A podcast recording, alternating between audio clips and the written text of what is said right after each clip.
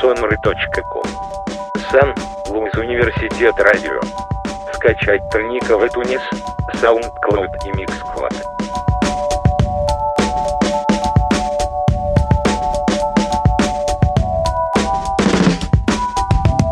Bienvenidos a un nuevo capítulo de Orbe Sonora Radio en su tercera temporada. Mi nombre es Leo Cano. Los estaré acompañando en esta emisión Transmedia. Hoy en cabina de Orbe Sonora, Fer Iturribarría. Поиск Тальника в iTunes, SoundCloud и MixCloud.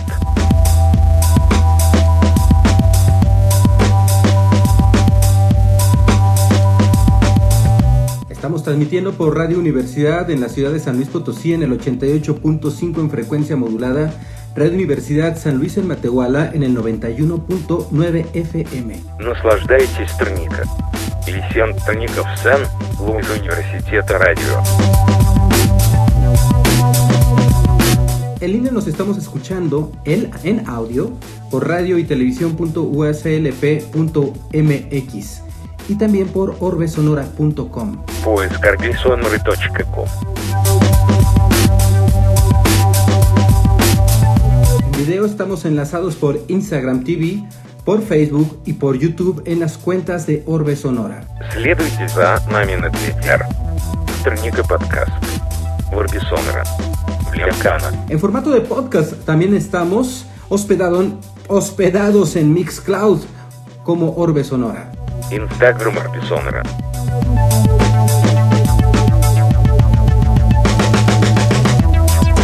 Estamos entrando igualmente a Underprod Radio con comunidades en Alemania, Nueva York, California, Washington DC, en Filipinas no nos lo esperábamos, Colombia, Mexicali y por supuesto San Luis Potosí.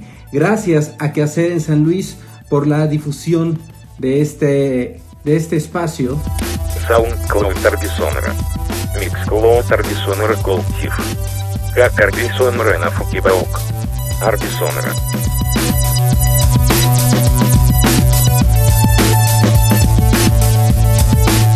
Hoy en cabina de Orbe Sonora, Fernando Iturribarría.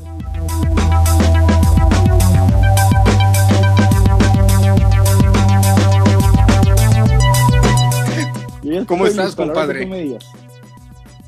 No, pues ya Muy, estamos, muy ya estamos aquí, compadre. ¿Algo, ¿Algo pasó por atrás de ti? ¿Estás solo? No, afortunadamente sí hay gente. Si me hubieras dicho que pasó alguien por atrás de mí y Ajá. estuviera solo, sí me hubiera asustado. Aquí me están poniendo una lamparita para que sea mejor. Ah, mira. Este, llegamos a setear, venimos de una producción. Has de haber llegado corriendo ahorita, ¿verdad? Pero corriendo, venimos de una, ¿Cómo estás? venimos de una producción. Muy bien, ¿y tú, ¿Ah, Leo? sí? Bien, bien, excelente. Como que está un poco eh, desfasado el audio y el video. Entonces eh, se escucha lo que tú me estás diciendo, pero con un retraso. Y te estoy interrumpiendo. Entonces, mira, me voy a quedar callado hasta que contestes. Te veo así como, como si estuviéramos en 2001, en Odisea. ¿verdad? Tú en la luna. con- Estamos, es- estamos, estamos en un enlace de, de Joaquín López Dóriga, ¿no? en aquellos años, ¿no? Que sí, que tenía como tres segundos de delay. Pues haz de cuenta, así. A ver si ahorita se restablece un poco. A ver, es que hay muchas lluvias también y eso afecta en, en internet. ¿Qué estás tomando, compadre? Es un amaretito sour, este, para amenizar el rato que ya llegamos, que vamos a platicar a gusto. Me preparé un, un amaretto sour para estar aquí echando la, la plática. Saludcita. Perfecto, salud. Pues yo estoy tomando agüita, mira. Porque como me tocó ya mi vacuna, entonces pues tengo que aguantar unos días sin este. Pero es que- no te tocó la vacuna por la edad, sino por maestro, por Exactamente. docente. Exactamente. que por la edad también ya casi me toca, ¿eh? Sí, sí, a mí sí. todavía no, y tampoco por docente, entonces voy a tener que esperarme.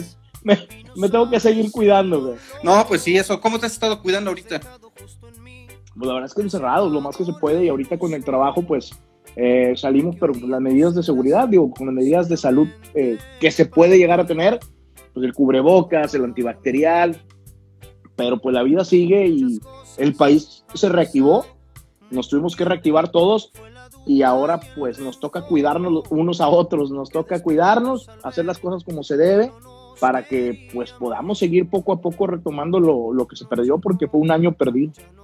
¿Qué tanto te frenaste? Es lo que te iba a preguntar. ¿Qué tanto te frenaste en este tiempo? Uy, te puedo decir que en este año, Leo, un 80% del trabajo de producción se detuvo porque para las empresas pues no era prioridad, ¿no? Eh, para una empresa que está detenida, que está viendo si le paga a sus empleados, si cierra, si, si se mantiene vivo, pues el, el hecho de, de, meterle publicidad o generar alguna producción no estaba dentro de las prioridades y no estaba lejos de ser, de ser una primera necesidad. Y nos tocó aguantar un poquito, ¿no? Afortunadamente habíamos tenido un muy buen cierre de 2019 Ajá. que nos permitió aguantar ahí un poco los embates y poco a poco se ha ido restableciendo. ¿Tú no estás en Monterrey ahorita? No, no, no, yo estoy en Puerto Vallarta. Actu bueno, exactamente en Nuevo Vallarta, estoy del lado de Nayarit.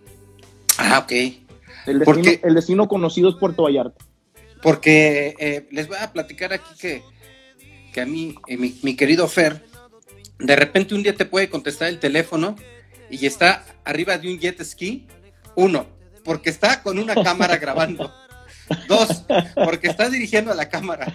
Tres, porque está dirigiendo un dron y se está tomando una selfie él porque se está divirtiendo. Pero siempre, siempre en actividad extrema, Fer. Sí, Leo, sabes que yo creo que es algo que nos ha caracterizado siempre.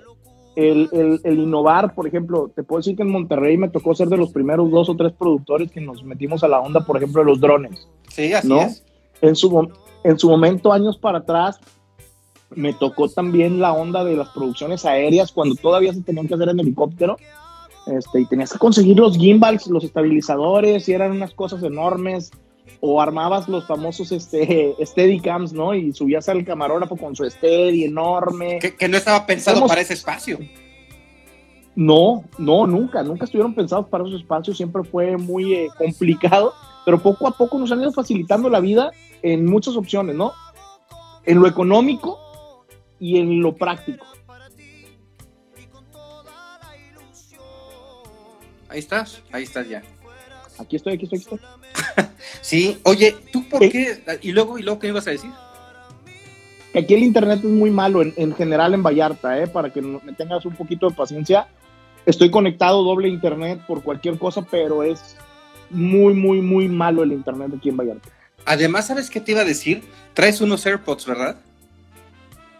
Sí. Como el audio pasa por Bluetooth, se comprime un poco. Pero de todas maneras te ves borroso en video, ¿eh?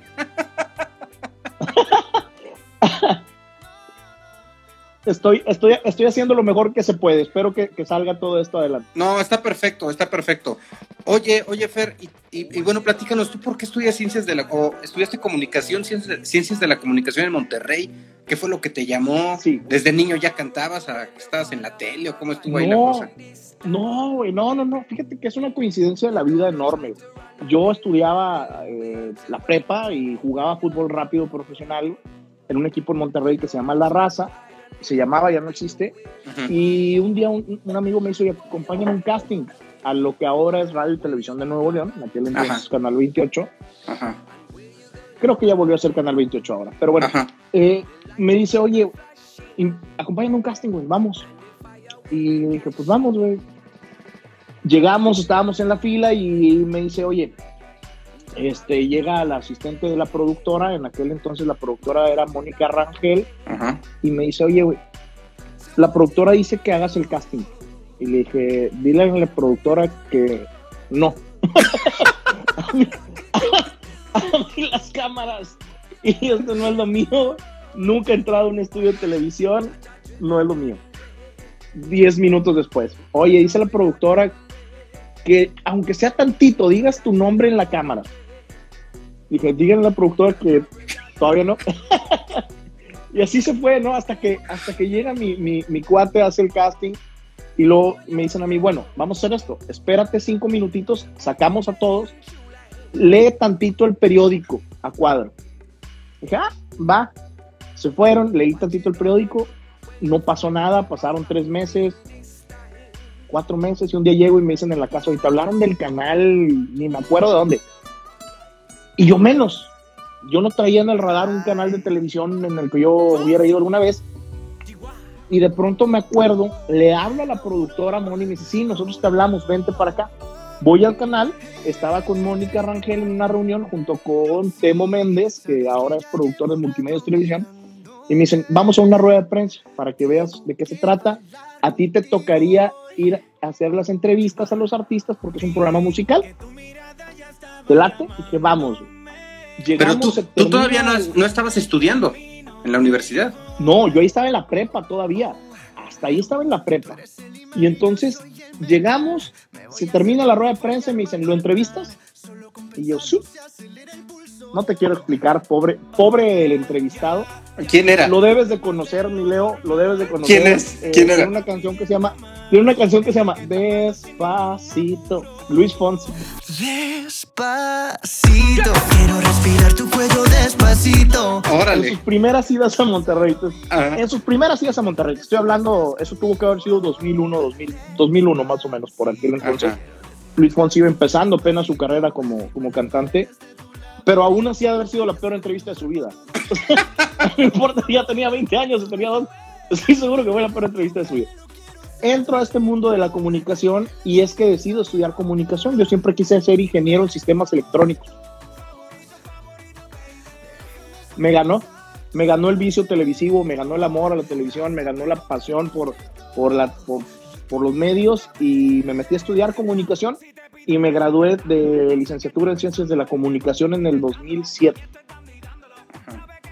Pero ya aquí es bien importante que a la par de estar estudiando ya estabas en el campo laboral, porque luego es una bronca. Eh, la carrera está saturada en todo el país, entonces cuando egresas a buscar tu primer trabajo, y más ahora que, ha habido una educación este, de, de, papás igual ya hasta de nuestra edad que ed, educaron a, a los hijos de que no, tú te tienes que eh, hacer respetar, te tienen que pagar dignamente y toma la que llegan los millennials a exigir algo que por educación este, lo, lo exigen y pues no, la cosa era diferente. Es posible. ¿no? no, es, es, nos tocó, yo creo que incluso a nosotros ya nos tocó una época eh, diferente, ya no nos tocó una época en donde pudiéramos hacer raíces en alguna empresa, en donde tuviéramos todo, estamos hablando a lo mejor de un CEMEX, o hablando de una cervecería, o hablando de las, las empresas grandes que hay en Monterrey, en donde tú llegabas y ahí te querías quedar a vivir. Uh -huh. Te daban hospital, te daban casa, te daban deportivo, te daban eh, educación para los hijos, te da... Pues obviamente querías estar ahí, ¿no? A nosotros nos tocó una época muy diferente en donde mi primer sueldo fueron cero pesos, en donde yo no cobré por casi un año, eh, al contrario, me costaba ir al canal y después mi primer sueldo fueron 3 mil pesos al mes. Y aún así, siempre quise estar, siempre quise luchar, siempre quise buscar la oportunidad y poco a poco nos fuimos abriendo camino, nos fuimos abriendo campo, pero el, el campo no te lo ganas, no te lo ganas por llegar y decir yo estudié esto o yo soy esto. Te lo ganas a base de horas en el campo, a base de horas de, de pues de irte a la guerra a veces hasta sin fusil. No, y en, y en un si medio sindicalizado vivo, pues también. Un, no, además, además, algo complicadísimo, un medio sindicalizado, lo acabas de decir, vacío de oportunidades. En Monterrey hay solamente cuatro medios de comunicación, digamos, hablando de medios televisivos, multimedios, Televisa, TV Azteca y Radio Televisión de Nuevo León, Canal 28. Entonces tenía solamente cuatro oportunidades, cuatro oportunidades en donde se estaban egresando gente de la Universidad Autónoma de Nuevo León, gente de la UDEM, Universidad de Monterrey, gente del Tecnológico, de la Universidad de Regiomontana, del ICAM, de Única, etc., etc., etc. Estoy hablando que por cada seis meses seguramente había más de 500, 600 alumnos que egresaban. ¿Cuánta gente ocupa la televisión cada seis meses? No más de dos o tres plazas. Y las oportunidades... ¿Cuántos para productores hay en un canal de televisión? Pocos. Te puedo decir que en un canal como Radio y Televisión de Nuevo León éramos menos de 10 productores cuando me tocó ser productor. Antes de eso yo fui conductor y conductores pagados, porque además esa es otra. A los conductores muchas veces, como tu imagen va a vender y tú te vas a poder vender eventos por fuera, vas a poder hacer dinero por fuera, pues te dicen, no hay lana, ¿quieres? ¿No? Y en aquel entonces olvídate de redes sociales, en aquel entonces no te vendías ni por Instagram, ni por Facebook, ni por Twitter, ni por nada. No existía. Lo que la gente te veía en la tele, no existían. Y si la gente te veía por televisión y querían que fueras un evento, entonces generabas algo de ingreso. Mientras tanto, estabas en ceros. Y luego. Y luego, pues poco a poco va evolucionando eh, el, Yo creo que el conocimiento, la madurez, y es lo que te va poniendo y te va haciendo que también uno seleccione proyectos que te pueden dejar un poco más a la, a la larga, ¿no? Ya no agarras cualquier cosa. Tenía un productor que, no sé si te tocó a ti trabajar con él, eh, Raúl Ramos. ¿Te tocó trabajar con el Sí, Ramos? sí. Bueno, Sí, sí, sí. una vez me dijo, me dijo, Fer, te están saturando, güey. Te están saturando de trabajo, güey. Estás a todas horas. O sea, eres el Marco Antonio Regil del canal, güey. Estás en todo. Necesitas seleccionar tus proyectos. Es que me quedó muy grabado. Además, además, no puedo estar en una oficina encerrado. A mí me matas, Leo. A mí me matas. Tú me conoces. Me, me- me Sí, muero sí, sí. en una oficina encerrado. No puedo. Entonces, imagínate, además con la energía que tienes a esa edad, porque te estoy hablando que tendría 21, 22 años, güey. Entonces, imagínate la energía que traes a esa edad, además de ser un, un loco hiperactivo, pero la edad que te permite también estar revolucionado de manera natural, pues no me permitía estar quieto. Necesitaba más y más y más. Entonces me decían, oye, ahora un programa en la noche. Sí, yo me lo aviento, güey. No. Y se termina a las 12, 1 de la mañana. No importa, güey. Aunque entre a las 7 de la mañana el otro programa, no pasa nada. Yo me lo aviento. Y quería, y quería más, y quería más, y quería más. Y tampoco entendía que eso, que, que eso es malo. Saturas a la gente, eh, le cansa a la gente verte todo el tiempo. Muy probablemente a muchos ni siquiera les caigas bien. Y el hecho de que te vean a la hora que se levantan, a la hora que se van a dormir, hecho- tampoco es bueno para un canal. Entonces, sí creo que fue la, la frase o, o el consejo más sabio que alguien me pudo dar en ese momento. Y sobre todo el escucharlo y el aplicarlo. Lo apliqué y aprendí y me hizo madurar, me hizo crecer, me hizo desarrollarme y fue ahí como, como se fueron dando poco a poco las oportunidades y como decidí también entrar a otros mundos porque hasta ese momento yo nada más trabajaba a cuadro, yo no hacía nada atrás de cuadros. Entonces, Era cuando hacías este programa de, de turismo de, de Nuevo León. Se me- No Ujú. quiero decir el nombre y decir, porque ahorita se me vinieron varios, pero es que como es un formato que hay más, no quiero decir otra cosa que no sé. un hombre que no es. Era, era turisteando por Nuevo Turistiano por Nuevo León. Que lo hacía con una hermosa mujer que quiero y hasta hoy somos grandes amigos, Claudia Zapata, eh, talentosísima y creo que fue un proyecto que eso es lo que nos permitió, creo que ambos despegar nuestras eh, pues carreras y lo entre comillas porque no le no puedo decir que sea una carrera brillante, sin embargo creo que hemos estado, hemos estado, hemos estado, hemos estado y no nos hemos no nos hemos bajado del, del barco. Esta semana estuve platicando con ella, de hecho, Ah, sí. estuve platicando con Claudia de nuestros proyectos, de los proyectos actuales y de lo que hacíamos hasta, hasta entonces. Y ahí, ahí entonces, ¿cómo pasas a la- al área de producción? ¿Después de cuánto tiempo en la conducción?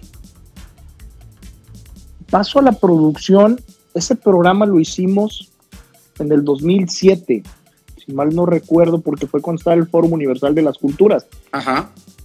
Entonces, en el 2007 es donde yo doy el, el brinco a la producción. 2007, yo brinco de, de estar haciendo cosas nada más a cuadro a empezar a producir mis proyectos. Ahí todavía no producía para nadie más.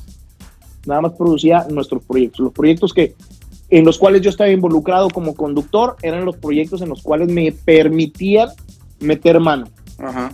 Sí, porque no confiaban mucho en no, y alivianabas a alguien, a algún flojo que no quería hacer esa chamba.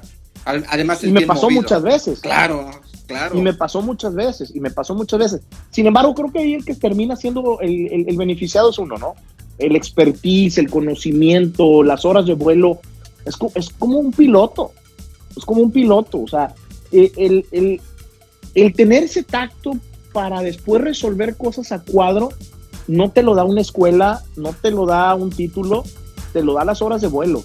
Claro. Si tú no estás al aire, al aire, al aire, al aire, no tienes ese feeling o ese sentido de qué está bien y qué está mal o cómo resolver porque ya estuviste en algún problema similar porque la tele es, es, es complicadísima. No quiero menospreciar a los que hacen ahora lo, lo que está de moda y lo que está funcionando, pero a los que nos tocó hacer televisión en vivo, cuando la hora satelital era cara y no fregaderas, Sigue cuando siendo cara. canal- Sigue siendo carísima, sigue siendo carísima. Sin embargo, ahora, a diferencia de antes, ahora hasta con un teléfono te enlazas. Antes no, antes necesitaba ir a una unidad móvil, subir un- una antena donde pudieran conectarse de manera remota si es que había línea de vista alguna de las antenas. llámese la antena del canal o la antena de transmisión. Si no, tenían que subir la señal a un satélite en donde el tiempo era carísimo. Y estás hablando que se tenía que mover un ejército de personas, porque se tenía que mover técnicos, camarógrafos, eh, la gente de administración para pagar el tiempo, los directivos y demás, para que pudieran hacer un enlace. Ahorita por nuestro teléfono estamos enlazados tú y yo de manera maravillosa, cosa que hace 15 años era impensable para nosotros. Entonces, todo ese tipo de cosas, claro que daban miedo, claro que daban miedo equivocarte al aire. Imagínate, imagínate que estás en vivo en una transmisión que les cuesta miles de pesos a un canal y tú cometes errores o llegas tarde o un técnico comete un error y no cambió las baterías del micrófono o no se escucha el apuntador en ese momento. O sea, son cosas que sucedían y que ponían de cabeza un canal entero porque era carísimo el costo, era elevadísimo. Entonces, eso que vivimos, y me atrevo a llamarme de la vieja escuela porque me tocó formarme con todos los de la vieja escuela, incluso con algunos que fueron eh, pioneros de la televisión en Monterrey, pues te puedo decir que eso es invaluable. O sea, ese conocimiento y ese cariño y ese amor al arte, a la televisión, a, la disciplina, el amor a la disciplina que ellos, te, que, ellos te, que me compartieron y que me inculcaron no tiene nombre, no tiene precio. Oye, Fer, entonces, por ejemplo, eh, hay muchos productores que llegan, ¿no? Y te ha tocado y, me ha tocado eh, eh, que los acomodan. Tú vas a ser el productor o tú vas a ser la productora, pero nunca ha estado a cuadro. Y se le hace bien fácil decir alarga. En un momento en donde ni, siquiera la estructura ni el timing te da para alargar, por ejemplo. Y no todo mundo, no todos los conductores van a tener esa visión de alargar determinado tiempo, ¿no? Y saber cuánto es el tiempo que puedes alargar, o mandar un corte, o mandar un video si te lo... O sea, son muchas las circunstancias las que te van a tomar eh, eh, el criterio para tomar esta, esta decisión en segundos, porque son decisiones que se toman en segundos. En segundos. O sea, yo, yo siempre lo comparo con un partido de fútbol. O sea, así como el jugador tiene microsegundos para pensar si va a, a, driblar hacia izquierda, hacia derecha, también nosotros en la tele tenemos microsegundos para decidir a veces qué hacer y qué no. Y, y eso el tema que tocas es importantísimo. Cuando tú vienes de producir, cuando tú vienes de conducir y vas a producir ese crossover se te hace mucho más sencillo, porque en algún momento tú ya ejecutaste las ideas de alguien. Alguien ya puso y confió sus ideas y las puso en ti para que les dieras vida. Ahora te toca a ti poner tus ideas y que alguien les dé vida. Entonces, cuando eso sucede, pero tú tienes todo el background, tú, tú has estado a cuadro, tú sabes lo que es no escuchar por el apuntador, tú sabes lo que es eh, de pronto que se les apaga el, el, el, tal y a las cámaras, que es el poquito este que, que, te indica en qué cámara estás, y que, o que de pronto eh, por X o Y no pueden mandar al corte porque el servidor está fallando, etc., N cantidad de cosas, pero ya estuviste tú de ese lado, tú le das herramientas a tu conductor para que no sufra, tú como productor bajas a veces al estudio y le empiezas, lo empiezas a orientar, lo empiezas a guiar si es que no te está escuchando, si es que te está escuchando, le empiezas a dar como esos este, bullets para que pueda seguir el, el alargándose o si está sucediendo una nota que de ese momento tiene que darla al aire porque es algo importantísimo, lo cual no tiene ni conocimiento y es vas, ¿no? Falleció tal y tienes que dar la nota y qué está pasando. El apoyarlos, el estar atrás de ellos, eso creo que no te lo da el ser un productor nada más que llegaste y fuiste productor. Creo que es un proceso como en todas las empresas que sería para mí la manera correcta de llegar, así como cualquier otra empresa, tienes que ir subiendo eh, de niveles hasta poder llegar a ser un director general. Creo que en la tele debería ser de la misma manera. Tienes que haber pasado por muchos momentos, por muchas cosas. A mí en lo personal me encantaba irme a la unidad móvil con los técnicos, por ejemplo, Leo. Entonces eso también me hacía un conductor más sensible. Entendía muchas veces los problemas que podían estar pasando ellos en cabina cuando te piden algo, cuando te... Entonces, son procesos, tienes que estar, tienes que estar, tienes que vivirlos para después poderlos compartir. Y sobre todo eso, hay mucha gente que no quiere compartir su, su conocimiento y lo entrecomillo porque creo que nada, nada es personal. Nada de lo que aquí se hace lo inventamos nosotros todo está escrito. Nosotros son, solamente seguimos ejecutando lo que algunos maestros hicieron y nos toca hacerlo de la manera correcta y lamentablemente muchos creen que están inventando la televisión o creen que están inventando un programa y no. ¿Y tú qué prefieres? ¿La adrenalina de un programa en vivo o el estrés de una de algo postproducido? La adrenalina de un programa en vivo. La adrenalina de un programa en vivo. El, hecho de, escuchar ese 3-2 eh, Q, estamos al aire, no tiene precio. Yo creo que es una adrenalina que solo la comparo con subirme a una montaña rusa, con aventarme de un bungee, con ese tipo de cosas. Es cuando he sentido esa misma adrenalina nada más. No hay otro momento en el que haya sentido esa emoción, esas mariposas en el estómago, que escuchar un 3, 2 y sobre todo cuando es un programa nuevo, que es la primera vez que vas a entrar al aire y que es la primera vez que se realiza ese programa, creo que esa adrenalina no, no tiene comparación y desde que dejé de hacer tele en vivo, no lo he vuelto a sentir, aún con todas las producciones que hacemos, si es el estrés, si es el esto, pero en la postproducción, a pesar de que hay ese estrés que dices, siempre está en ti, porque está en tus tiempos y siempre está en cómo te organizas para que las cosas salgan en, forma, en tiempo y forma. Mientras en el 3-2, mientras no te falle la máquina, pero que incluso son cosas que tenemos que tener previstas. O sea, siempre tenemos que pensar que eso puede suceder y tenemos un backup en el disco duro, tenemos otro disco duro de, de, de soporte, tenemos otra computadora, como puedes ver aquí tenemos eh, no una, no dos, tenemos tres. ¿Por qué? Porque estamos expuestos a que eso suceda. Entonces, eh, el postproducir siempre te da ese derecho y esa oportunidad. Creo que está en uno aprovecharla, ¿no? El decir, bueno, tomo esa oportunidad que me da y genero mis respaldos obviamente es horrible ir avanzado y, y, que se te truene una computadora, que te ha pasado, que te truene un disco duro, que me pasó hace 15 días. Se te cae el mundo en ese momento, ¿no? Y sobre todo si no tienes tus backups. Entonces, por eso es lo, la, la, importancia. Pero el 3, 5, 4, 3, 2. Y ver nada más hacia el floor manager que te dice, ya estás. Y de pronto eres tú contra el mundo. Ya no hay nada que te pueda salvar de lo que puedas hacer porque ya no hay nada que te pueda salvar. Lo que digas ya se fue y ya está al aire y ya está arriba. Entonces, nuestras palabras tienen consecuencias, que eso es algo que, que muchos no entendemos. Exacto. Y la responsabilidad, la responsabilidad social que tienes atrás de un micrófono tiene consecuencias. No puedes ir por la vida diciendo tonterías ni en YouTube, ni en Facebook, ni en Instagram, ni en ningún lado. Tus palabras tienen repercusión y si no las piensas y si no las analizas y si no las sueltas de la manera correcta, puedes generar cosas que no quieres.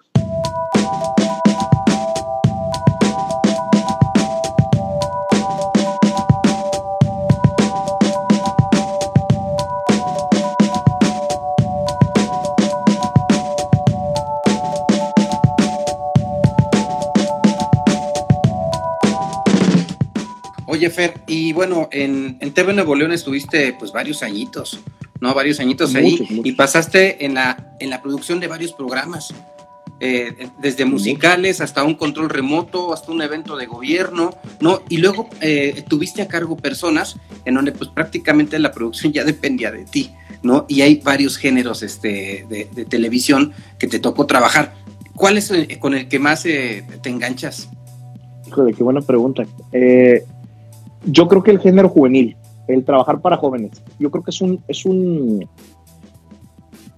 es un público sumamente difícil. El, el, joven siempre es un público que no está dispuesto a escucharte. A diferencia de los adultos, a diferencia de los niños, son personas que están ahí para escucharte.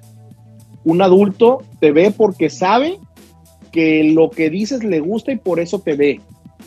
El niño lo enganchas con una caricatura, lo enganchas con algo y está dispuesto a escucharte. Los jóvenes por naturaleza no escuchan. Nos tocó y fuimos jóvenes en algún momento y no escuchas ni a tus papás. Menos vas a escuchar que está en la tele diciéndote algo. Entonces, el hecho de trabajar para jóvenes creo que fue o es uno de los retos de los cuales siempre voy a estar enamorado. El trabajar con jóvenes y para jóvenes. Porque creo que una de las virtudes que que más nos pueden ayudar a todos los que nos dedicamos a la comunicación es el escuchar. Y yo siempre he dicho, en el escuchar está la magia, no está en el hablar. Cualquiera puede hablar el tiempo que sea, pero no cualquiera puede escuchar, analizar y aprovechar eso a su favor para entonces poderlo proyectar de, una manera.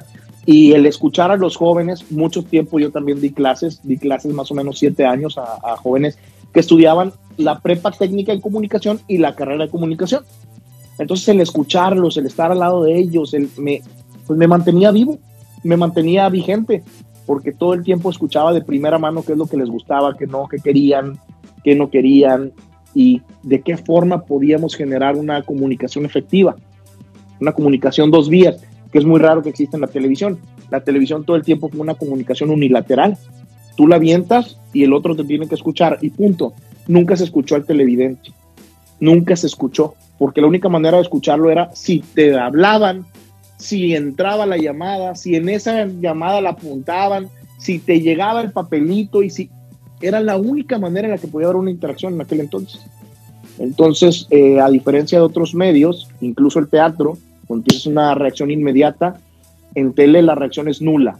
Tú le estás hablando a una cámara, no estás viendo el que está en su casa cómo está reaccionando, no estás viendo el que está en su oficina o en su taller o en su cualquier... No estás viendo qué están haciendo, cómo reaccionan, cómo, cómo están viviendo lo que tú les estás platicando. Entonces no sabes si los estás aburriendo, si los estás divirtiendo, si están enojados. No, no, no, hay, no, no hay un parámetro. Entonces el poder generar esa comunicación de dos vías con mi público, creo que siempre fue lo que me pudo poner en un, en un punto donde creo que pocos pueden, pueden presumir. Un, un, punto que ahorita a lo mejor nos puede llevar un análisis, porque pues hay ya prácticamente dos generaciones de jóvenes, sobre todo en las ciudades, que no encienden la televisión, porque ese contenido no tiene que ver con su contexto y prefieren algo que encuentran en, en plataformas digitales que puede estar bien o puede estar mal hecho, pero que existe una identidad, ¿no? Una identidad que no está logrando tener la televisión actual en el país. Híjole, Leo, acabas de tocar un tema, eh, creo que eh, como medular, ¿no? Dentro de lo que está sucediendo en la televisión. De entrada, Ajá. hay países, sí, no, de entrada hay países como, como España, que te puedo decir que son países que volvieron a ser viejos, con todo el respeto que, que, que, esta palabra merece, volvieron a ser viejos y es por eso que los que están volteando otra vez a ver la televisión. Pero el hecho que tú puedas en televisión, eh, más bien no puedas en televisión, tú en tele avientas cierta producción y, hay, y eso es lo que hay. A las 10 de la noche, esto es lo que te voy a dar, si quieres. A las 10 y media, eso es lo que te voy a dar, si quieres. En cambio, como jóvenes, tú te metes a YouTube y te dices de, lo complicado que es para la televisión, que además mmm, creo que la, la, televisión pecó de soberbio. Todos la gente que nos dedicábamos a la televisión pecamos de soberbio. Eh, nunca volteamos a ver las plataformas, nunca volteamos a ver lo que se venía haciendo y lo que estaba funcionando dentro de las plataformas y siempre pensamos que iba a ser algo como el cine o como el teatro, que nunca iba a pasar y sí, sí pasó. Sí pasó, la tele eh, sí está siendo devorada por otros medios. La comercialización en tele ya no es tan efectiva como era hace 10 o 15 años. Es diferente. El ya. hecho de que, no, es que antes además te regías por un rating. Y el rating había una sola empresa que lo manejaba. ¿Sí? Ahorita tú te metes a un Google Analytics y puedes saber exactamente quién le dio clic a tu publicación, quién te vio, cuánto tiempo duró, de dónde te vieron, quiénes son. Y tienes toda la información exacta para poder mandar dardos precisos si tú quieres pasar alguna publicación. En cambio, en la tele tú tienes que confiar en lo que una empresa dice, que es, ah, este es el número, y me ven este nivel socioeconómico, y me ve, y era, no sé si recuerdas que tenía que sacar el minuto a minuto, ¿no? Sí, no, espérate, y una, y una empresa mañana también, en donde el rating lo, lo obtenía el que pagaba. O sea, ni siquiera era realidad ese rating. No, pues eso existe todavía. Más allá de beneficiarla, eh, fue una empresa que se benefició económicamente de quienes podían pagar, benefició a los que podían pagar y nunca benefició el proyecto en sí. Sí, se convirtió en un negociote. Pues un negocio, tanto que tuvieron que cambiar de dueños y tuvieron que cambiar de parámetros y tuvieron que cambiar de algoritmos y tuvieron que cambiar de todo para poder tener esa credibilidad que perdieron. Tanto que gran parte de su responsabilidad ocasionó que en las ciudades se apagara la televisión. Lamentablemente. Porque, ajá, porque eh, quienes producíamos televisión eh, nos guiábamos por esas, eh, los resultados de estas encuestas. Además, estaban bien mañosas, ¿no? Acuérdate, decían, mira, tú ahorita estás, este, bueno, aquí saliste muy bajito, pero si lo comparamos y te dan otra lectura, en que eres un programa nuevo y, y lo que tienes en relación a estos meses, pues vas excelente, ¿no? Y entonces ya ya los directivos decían, no, pues entonces sí vamos excelentes, ¿no? Porque según la, la versión que te hayan dado, ¿no? Y había versiones para, para que todo el mundo estuviera a gusto y que todo el mundo estuviera soltando lana, porque siempre eras el mejor en algo.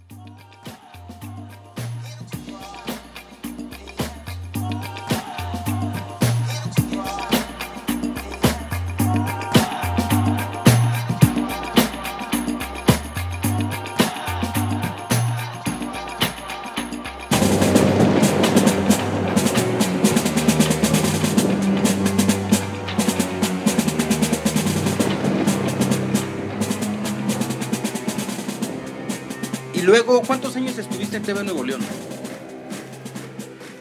Mira, hay, hay dos, hay dos. Hay uno oficial y uno extraoficial. ¿Por qué? Porque estuve yendo y viniendo. Estuve yendo y viniendo. En su momento eh, estuvimos en Azteca Noreste, hicimos cosas para Televisa Monterrey, en su momento también fuimos a, a, Televisa México a hacer algunas cosas. Entonces, estuvimos yendo y viniendo, sin embargo, mi alma mater siempre fue el canal y te puedo decir que fueron 18 años, un poco interrumpidos. Y en esos, 18 años. En esos 18 años este, te vas a estudiar a Nueva York. Un, un a Los Ángeles, pero estudié, estudié en, Los Ángeles. en la escuela que se llama, ajá, pero la escuela se llama New York Film Academy, que oh, la base okay, está okay, en Nueva okay. York, la, la base está en Nueva York, pero eh, por eh, razones de producción cinematográfica, pues tú sabes que Los Ángeles es la, sí, sí, sí. la ciudad más importante en cuanto a eso se refiere. Entonces el campus principal ahora lo tienen en, Los Ángeles cuando vas a estudiar, este, cuando vas a estudiar pues, filmmaking y lo que tiene que ver con esto, porque en una ciudad como Nueva York, pues claro que hay muchos que van y estudian actuación, no estudian guion, no estudian teatro, donde ahí es mucho mayor el público o las oportunidades que hay en ese rubro pero es una, es una escuela importantísima a nivel mundial, tiene campus en Dubái, París, Miami, Nueva York, eh, Los Ángeles, hace, hace workshops en las, en las ciudades más importantes del mundo y pues fue una manera de cambiar mi panorama y de abrir un poquito el, el, el panorama a lo que estaba sucediendo. Yo estaba estancado en televisión y, y lo, lo, digo con, con todo el respeto a, a, a, la tele porque pues de ahí vive mi familia y hemos vivido muchos años, pero, pero llegó un punto en donde yo sentía que ya no iba a ningún lado. Incluso un día tuvimos una plática larguísima, Leo, tú y yo, cuando yo estaba en Los Ángeles. Duramos, creo que hablando por teléfono como una hora y platicábamos de eso, que te decías que yo ya sentía que no iba para ningún lado. O sea, ya estoy aquí y qué más hay, qué más sigue, qué más quiero hacer, cómo lo puedo desarrollar, cómo no había de otra más que irme a estudiar y aprender y abrir panoramas, cosas que en la tele no se hacían y que, pues de cierta manera yo quería traerme del mundo cinematográfico al mundo televisivo para poder abrirme nuevos este, horizontes y creo que ha funcionado muy bien. Estamos haciendo cosas bastante diferentes, cosas mucho más pensadas, pero creo que también cosas más logra mejor logradas. Pero ya, ya no es en la televisión en... directamente, sino indirectamente indirectamente, exactamente. Pero. Porque el, el mismo medio, Fer, el mismo medio, de repente está ya muy viciado. Entonces hay, eh, recordemos que en la televisión hay personas, eh, desde las que vienen por oficio, hasta las que se quedaron en su época, que, que tienen el estudio y se quedaron en su época, y este, acuérdate cómo te iba con el audio. Uts, por horrible. ejemplo. ¿no? Horrible. Cuando, cuando un señor se ponía a comer su concha ahí y, y, no había nada que hacer además porque estaba sindicalizado, ¿no? Entonces, contra un sindicalizado no lo toques. Entonces, Güey, imagínate que traes esa visión. Es, Ajá, sí, la, sí, sí. O sea, la prioridad no es si, si, perteneces a un sindicato o si te gusta tu trabajo o no te gusta. La prioridad es el público. Y es lo que muchos no han entendido. Y por eso te digo, Leo, que pecamos de soberbios. Esa es la soberbia a la que me refiero al, somos intocables, somos inalcanzables y hacemos tele y a donde vayamos nos abren las puertas y hacemos tele y somos los que nos conocen y los que manejan y los que mueven el pandero. Ya no, Eso ya se acabó hace muchos años, pero la soberbia a muchos los tiene todavía pensando que son la última cerveza del estadio. O la ficción, ¿no? El, O dormirse en esos eh, laureles y hacerse creer, autoengañarse de que no, es que yo hago televisión, no, es que la televisión lo. Ajá. Cuando nada que ver, cuando es otro momento. Y bueno, sales claro. de TV Nuevo León y tú, tú previamente ya habías, porque eres muy dinámico, y ya habías iniciado empresas de, de producción. Desde grabar realities en bodas, por ejemplo, ¿no? que eso es algo novedoso al, al día de hoy. Hacer el reality, hacer el reality de la boda, ¿no? Eh, hasta con una excelente producción, ¿no? Co- Como, si estuvieras haciendo televisión, como si estuvieras haciendo eh, eh, no algo improvisado, no con un celular y no por demeritar a los celulares, porque para mí el celular es una herramienta grandiosa para poder hacer grabación y No. fotografía, ¿sí? Sino en la inversión de equipo para tener ciertos lentes Sí. para tener eh, la iluminación, para tener los drones, grúas y poder hacer el reality de una quinceañera, por ejemplo, Es que se iba a sentir soñada. A ver, Es que estuvo loquísimo, güey, porque además, mira, fíjate, tengo este cuadro aquí que a presumir. Este es un tesoro, eh, güey. Es un cuadro que utilizábamos en, en- en la licuadora. ¿Te acuerdas del programa de la licuadora? Entonces, imagínate que esta pues, es la que va en el micro, ¿no? Se pone en un, en un micrófono, güey. ajá, Entonces, ah, cuando hacíamos este tipo de bodas a las que te refieres, güey, yo les mandaba a hacer un logo y en ese logo hacía el cuadro, hacía chalecos, hacía todo. Entonces, imagínate que llegan los camarógrafos y llegaban con camarotas y luego los de la boda, los novios, güey, iban y entrevistaban a sus invitados, cabrón. No, no, no, no, era una locura, güey. La verdad es que funcionó muy bien y creo que esa fue una experiencia así, este, inolvidable. Pero al día de hoy, ¿quién, quién lo hace? Y luego, ¿quién lo hace bien? Eva, yo mismo creo que por eso, por eso fue que decidí como, como decir enough. Porque el, el- el de repente, eh, pues el que produce bodas se lleva dos tres camaritas, ¿no? O sea, imagínate nosotros que traíamos siete, ocho cámaras. El, a la hora de editar, a la hora de hacer, a la hora. O sea, una. Pero. Además que el, el trabajo se cargó y en un principio, pues no es lo mismo sacar una boda al mes que cuando tienes tres bodas por semana, güey. ¿no? Ya no es lo mismo, tampoco ya no produces igual, ya no sacas el trabajo igual, ya no todo, y creo que ahí es donde uno también tiene que saber hasta dónde. O creces mucho tu equipo de trabajo y lo sigues haciendo muy bien, o si de plano no puedes, también a veces es válido tirar la toalla y decir, fue, fue bonito mientras duró, pero ya no estamos cumpliendo el objetivo. Yeah, yeah. And I the place, a wicked and bunny, run the. Y además de esto, eh, pues se venían campañas, ¿no? Eh, Estaba viendo tu demo. Eh, desde que, por ejemplo, tú tienes varios videos eh, en ese demo de diferentes fuentes, de diferentes cámaras, eh, seguramente de diferentes resoluciones, o no sé, porque no, no, no, de diferentes resoluciones no lo tienes solo. Bueno, sí, a lo mejor tenías algo en 4K, Sí, por también. ejemplo, que bajaste, pero lo bajaste. También hay... pero pero está en también hay 1080. Ajá. Pero además igualar el color. Me ha tocado, por ejemplo, eh, est- estaba tallereando unos este, compañeros en, en algún lugar, ¿no? Eh, y, y no entendían por qué sus cámaras grababan diferente cuando eran del mismo modelo. Pues obviamente estaban seteadas diferentes. Es una falta de Es respeto co- el hacer las cosas a medias. Es como, Es como es cuando utilizas médico, el. eh, ajá, es como cuando utilizas el foco en automático. O sea, bueno, depende, ¿no? Pero pues es como cuando sabes manejar tu carro estándar. O sea, tu cámara también la tienes que manejar, este, saber manejar totalmente manual y hacer todas tus obturaciones y hacer todos tus ajustes manuales. te tienes que meter al 100% en tu trabajo, güey, y tienes que hacer las cosas bien. ¿Cómo puedes decir que eres productor, por ejemplo, si no sabes ni siquiera setear una, una cámara, güey? No, ¿cómo puedes decir que eres productor si no sabes ni siquiera hablar dos minutos a cuadro, güey? Son cosas esenciales para que uno pueda entregar el producto de la mejor manera, ¿sí? Tú ahorita tocaste un tema delicadísimo que, que lamentablemente la gente ahorita en la producción no ve porque ahorita la gente está más acostumbrada a consumir contenido, y lo entrecomillo porque veo cada cosa que, que, que eso no es contenido, pero así le llaman, sobre cualquier otra cosa. Y entonces a muchos se les hace fácil, no setean sus cámaras de la manera correcta, no usan la colorimetría correcta, porque además, Leo, la, la, colorimetría juega un rol esencial en la psicología. En, en, en la tele todo el mundo busca saturar. Saturar. Si tienes un estudio, métele de luz, métele de esto y métele pantallas y métele esta. ¿Por qué siempre queremos saturar si nuestra vida cotidiana lo más rico y lo más delicioso es cuando tenemos armonía?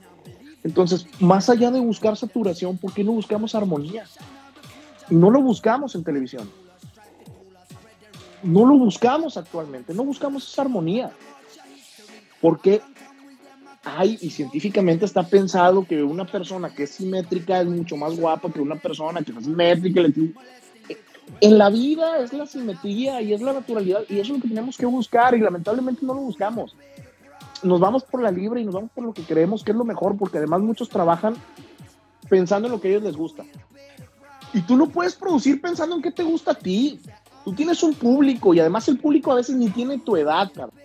Pero sabes una cosa, los que buscan eso, buscan la aprobación. Buscan la aprobación. No les gusta que los critiquen. No les gusta ser criticados. Quieren que quien los vea les aplauda, güey, y digan, híjole, güey, hiciste el mejor programa del mundo. Así sean dos. Y en cambio, güey, si yo hago un programa que no es porque a mí me guste, sino es porque estoy buscando un público en específico o porque quiero llegar a un público, así sean dos, güey, yo soy el más feliz del mundo porque estoy cumpliendo un objetivo.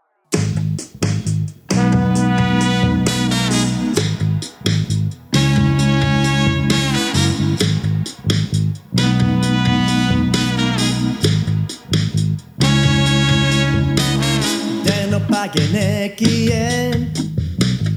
Begirada konplize Legeak ito eta Ieslariak zeintzuk ziren.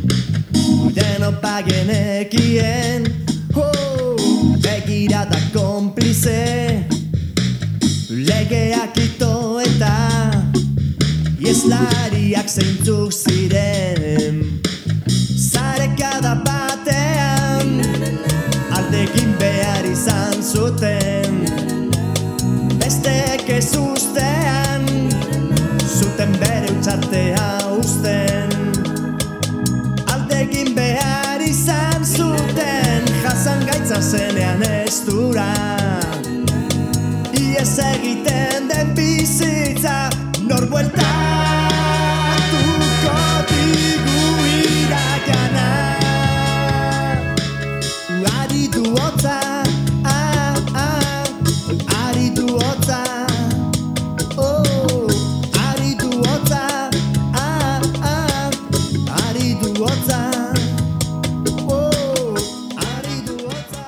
ojalá y sea pronto, ojalá y sea pronto, Leo, porque creo que personas y, y que se me permita, no es cebollado, ¿no? Es aquí una, te lo digo como amigo, eres una, una gran persona, cabrón, y eres un güey sumamente talentoso. Y yo creo que parte esencial de mi evolución y de quererme seguir preparando fue por esas exigencias a las que tú cada vez que, que te entregábamos algo nos hacías eh, nos dabas o nos ponías esos estándares altos para que nosotros tuviéramos que siempre entregar cosas de calidad y yo creo que gracias a eso es que pude abrir los ojos y pude seguir evolucionando y seguirme preparando para poder estar en donde estamos. Pues es que tienen la capacidad. Entonces, cuando tú detectas a alguien que tiene la capacidad, y no es que le esté viendo, sino es como, por ejemplo, digo, es que no se dan cuenta porque están en, inmersos en este ambiente, entonces tienes que decirle, mira, güey, saca la cabeza del agua. Porque yo, obviamente, para mí es fácil verlo porque estoy afuera del agua, güey y tú estás sí. adentro de la piscina. Entonces, hacer una crítica así, eh, digo, no es que yo sea la gran cosa, pero siempre desde afuera es mucho más fácil verlo. De arriba se ven los toros, de abajo se ven los cuernos. Así es, así es. Entonces te digo, hey, desde acá afuera yo me estoy dando todo, eh, cuenta de todo esto, ¿no? Y, y, cuando ves gente que va a valer la pena porque, lo, porque va a aportar algo, dices, pues te lo tengo que decir, porque si no, ¿hace cuánto tiempo nos conocemos? Más de 10 años. Sí. Si hoy, hoy, por ejemplo, nos vemos eh, y me, eh, y me preguntas, güey, ¿tú te dabas cuenta que yo estaba inmerso en ese... y me vas a decir, ¿por qué nunca me lo dijiste? o sea, ¿sabes qué hubiera hecho yo si me hubieras dicho eso? Tú que te dabas cuenta que lo veías de externo, tengo 10 años en lo mismo. Si me lo hubieras dicho, entonces tengo esa filosofía, güey. No, y siempre nos exigiste, y la verdad es que eso está...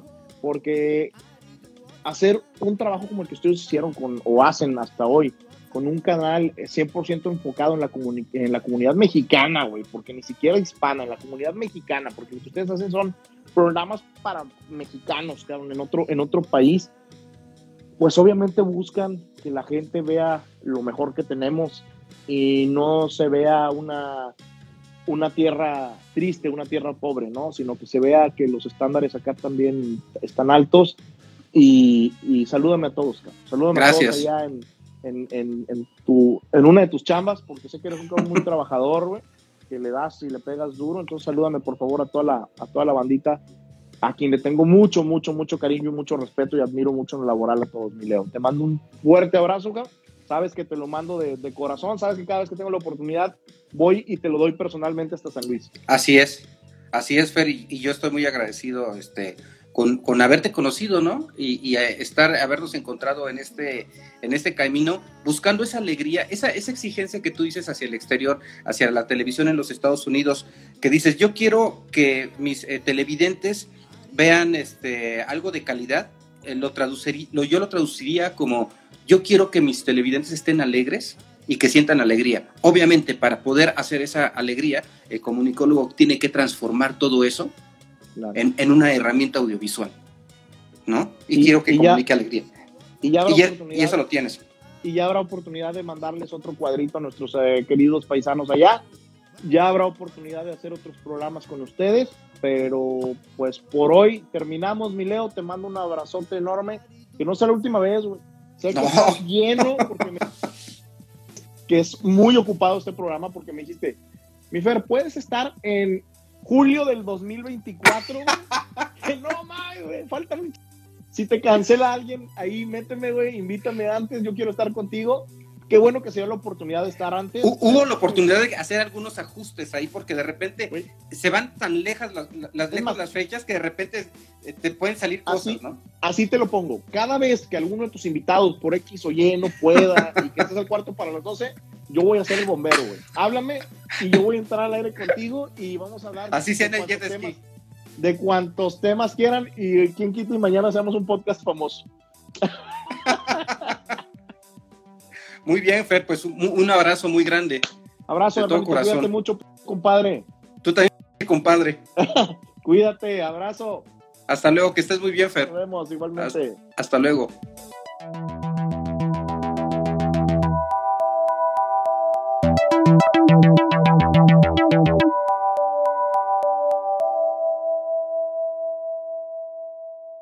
rsonora.com